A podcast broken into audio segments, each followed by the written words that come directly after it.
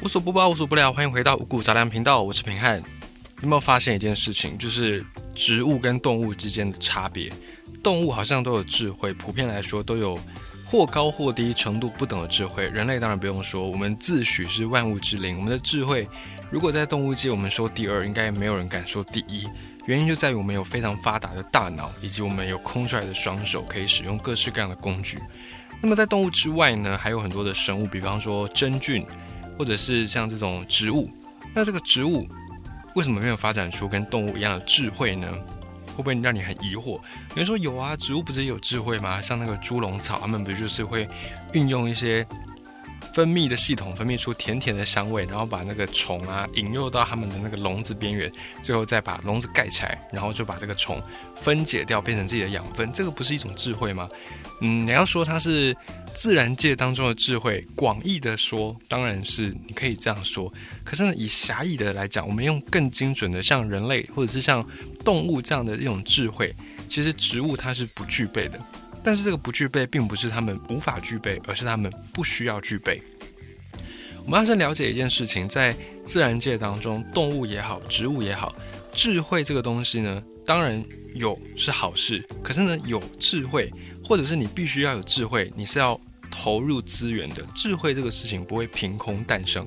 你说人类，我们作为一个算是有智慧的物种，小婴儿刚出生，没有什么智慧吧？如果这个人不学习，也不会有什么智慧吧？所以智慧这个事情呢，它是需要投入资源的。它是一种很顶级的生物能力，没错。可是它需要花很多很多的资源来去投注。那么一旦当一只一个生物有了智慧之后，它就会在繁衍上面会比较有竞争的优势，可是相对的，它花了比较多资源去投注在智慧，所以呢，它要是能够繁衍下去，那么势必它的那个成本会越来越高昂。我们从细菌来解释会比较容易理解，有两种细菌，一种细菌呢是你放在那个培养皿里面，它二十分钟就会繁殖下一代，那么另外一种细菌呢，一样也会繁殖，可是它一个小时才会繁殖出下一代。好，你同时把这两种细菌都放在同一个培养皿当中，过了一天之后，你会发现这个培养皿里面就没有这种一个小时繁殖一代的细菌，全部都是二十分钟就繁殖一代的细菌。为什么呢？因为对细菌来说，量就是优势嘛。我量多，我不用攻击你哦，我都没有从头到尾都没有这种攻击的行为，我只需要把我的量培养出来。量多了之后，资源是有限的。那你没有资源，你就只能够消灭掉。啊，我繁殖速度比你快，所以呢，我就可以占据这个环境。所以从细菌很简单，我们把所有的条件都简化到最简单，越快能够繁殖的这样的物种，它就是越有利的。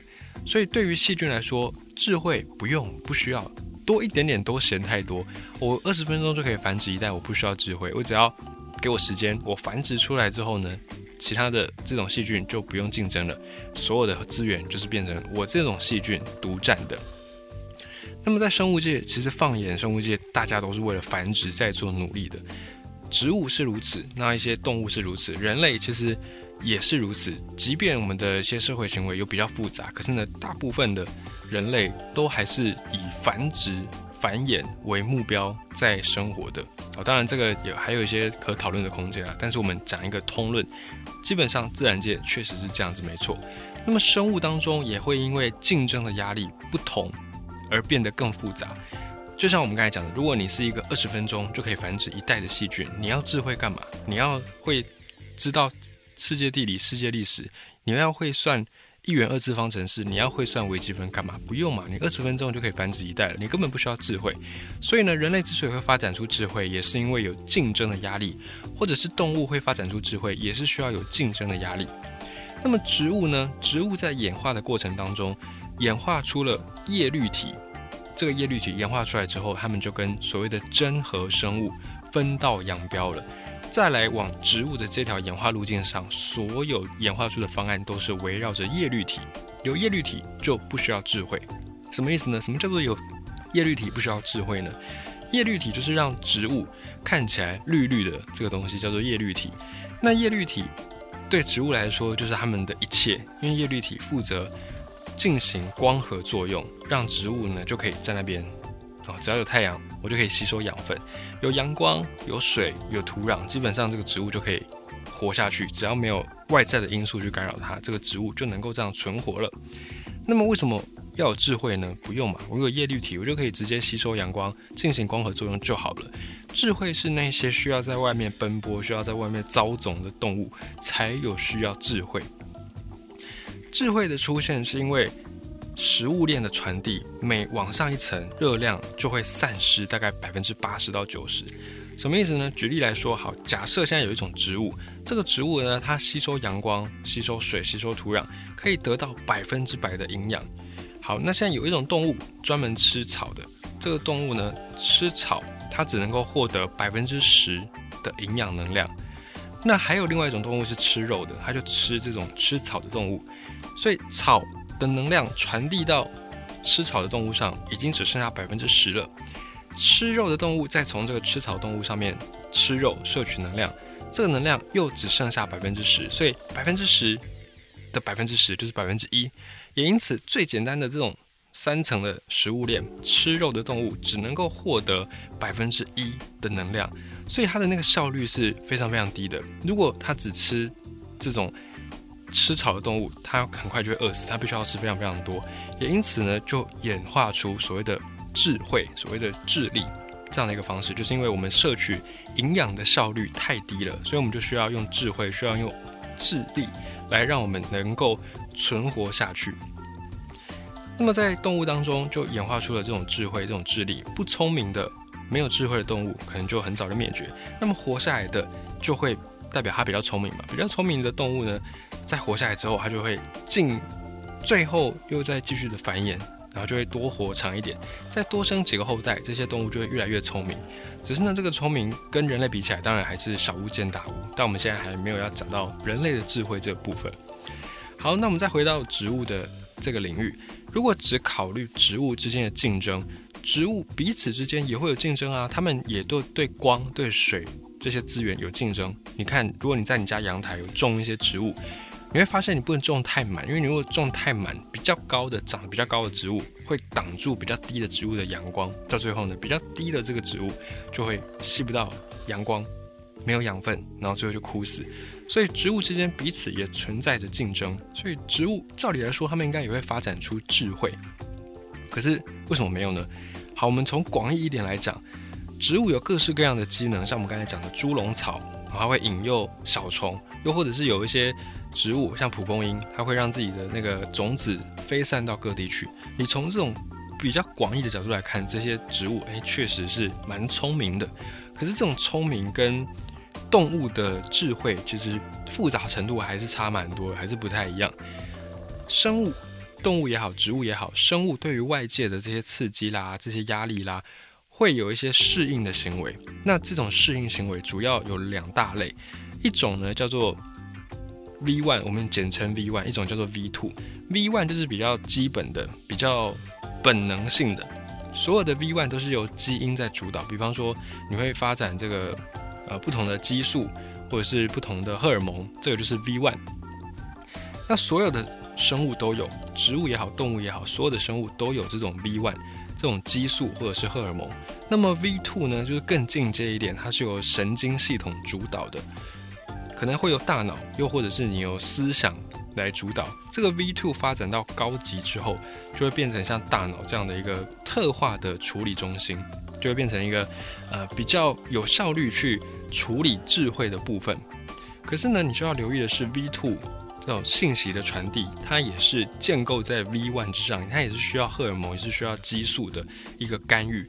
比方说，像人，我们有这么多的智慧，可是呢，V one 还是会作用，你还是会因为青春期分泌这些激素内分泌失调而脸上冒痘痘，你还是会因为肾上腺素而感觉到很兴奋。因此，就算我们有 V two，我们有大脑这样的已经是很超群的智慧，我们还是免不了受到 V one，也就是生物本能的一个干预跟刺激。而且 V one 它的复杂程度其实跟 V two 不会差很远，两个的本质是差不多的，差别只在于说 V two 的反应速度比较快，那 V one 是比较慢。我们讲的比较呃更精确一点，我们更具体一点来讲好了，像是。你需要针对别人的反应做出相对应的行为，或者是啊，比方说你现在在被一个狮子追着跑，那你要赶快逃离这个现场，赶快离开狮子的视线，才能够活下来。这一连串的行为就是用 V two 用神经系统、用大脑这种比较复杂的机制在处理、在运作的。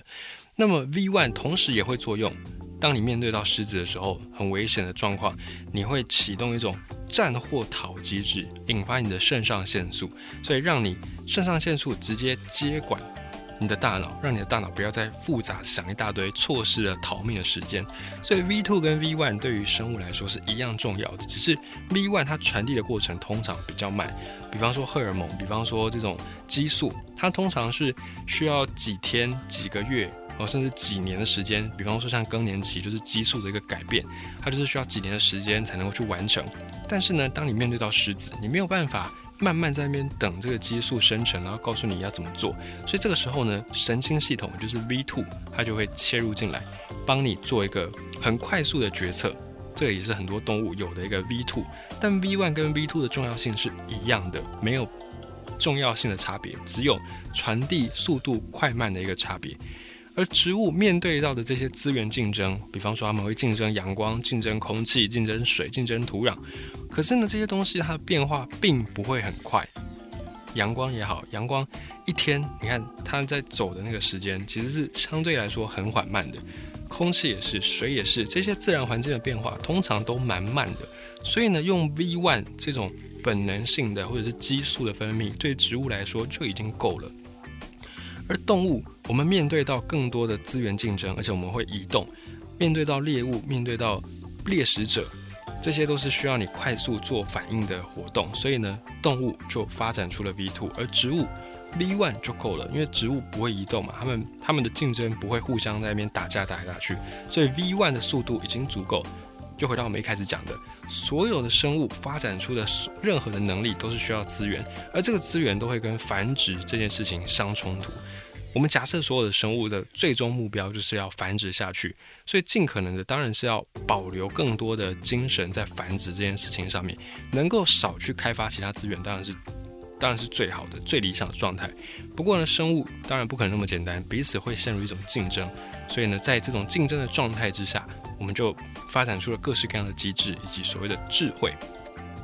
而 V One 它是属于比较情绪管理的，比较属于这种。呃，本能性的，我们会想说，它本能性的是不是比较不好？我们不要活得像动物一样，我们要活得有智慧嘛。我们要去抑制自己的愤怒，抑制自己的冲动等等。可是呢，V one 对 V two 来说，它就是一个必然会发生干预的一部分，它没有办法被排除掉。比方说，我们刚才讲的运动员，运动员他们在运动这件事情非常的在行，他们在 V two 上面神经要去控制什么肌肉，已经是超乎一般人。可是他们也不能缺少 V one，因为 V one 有所谓的肾上腺素，这种肾上腺素呢可以激发运动员的在运动那个高强度的状态底下，可以再把能力发挥的更好，所以这个也是一种 V one 干预 V two 的行为。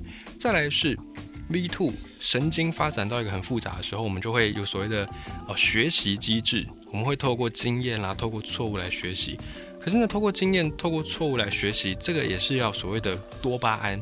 这种激素分泌，多巴胺会让你感受到快乐，感受到满足，感受到幸福。当你做了一些快乐的事情，比方说吃了很好的食物，或者是听了一场很美妙的音乐会，这些会让你的多巴胺分泌，这个 V one 就会作用，作用之后会让你感觉很美好，所以你会想要去追求这种美好的感觉，用你的 V two，用你的神经去学习。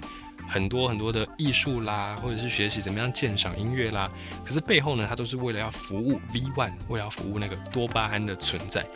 所以呢，你的 V two 再怎么样发达，最后都还是会福音到 V one。也因此，对生物来讲，V one 跟 V two 是同样重要的。所以你要说人要当一个完全理性的人，实际上不可能，而且也没有必要，因为你的这个生活目标，你希望可以活得很轻松，可以活得很舒服，活得很。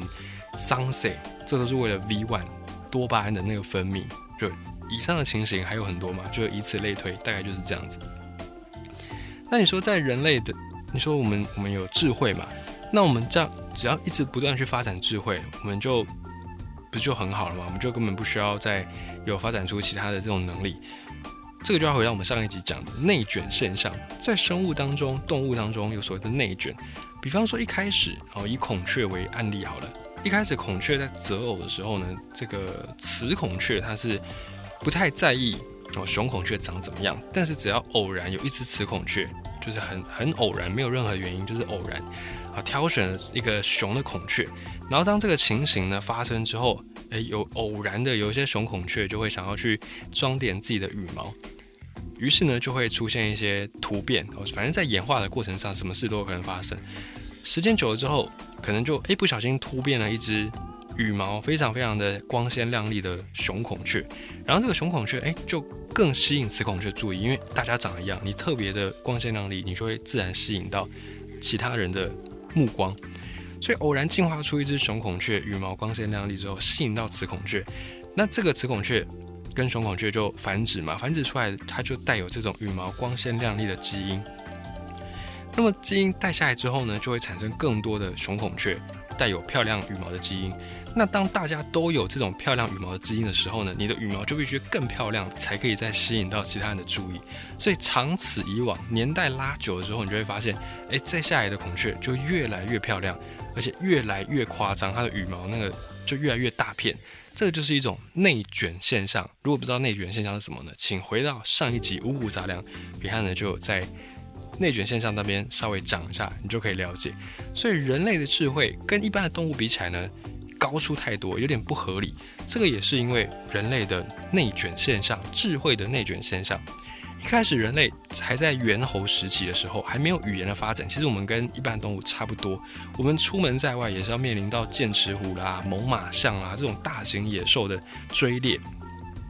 可是呢，当语言这个东西偶然的演化出来之后，整个世界就不一样。有了语言之后，我们能够传递的讯息量变多，我们能够做的事情变多，我们可以把所有的事情从 A 地传到 B 地。这个对动物来说是一件很。很高超的技术，这是很难的一件事情。好，反正不管怎么样，我们就偶然演化出了这个语言这件事情。当语言发生之后，人类文明产生巨变。关于这一点呢，其实背后有很多很多理论可以说。那在这边我们因为篇幅关系，因为时间关系，我们没办法。讲到很详细，但推荐大家可以去看一本书，叫做《呃西方凭什么》或者是那个《人类大历史》这两本书，你稍微看一下，你大概可以了解人类文明的一个进步是如何的过程。好，总之呢，人类文明因为语言的关系，发展出了很多不同的智慧，发展出了很多很多不同的社会形态。从一开始我们还要到处打猎、到处采集水果、捕鱼，不用了，开始。农村的发展，农村发展之后，人类文明又了进一步的突破，然后到最后呢，工业革命等等等等，现在已经到了太空时代。这个背后都让我们的人类智慧更加的内卷化。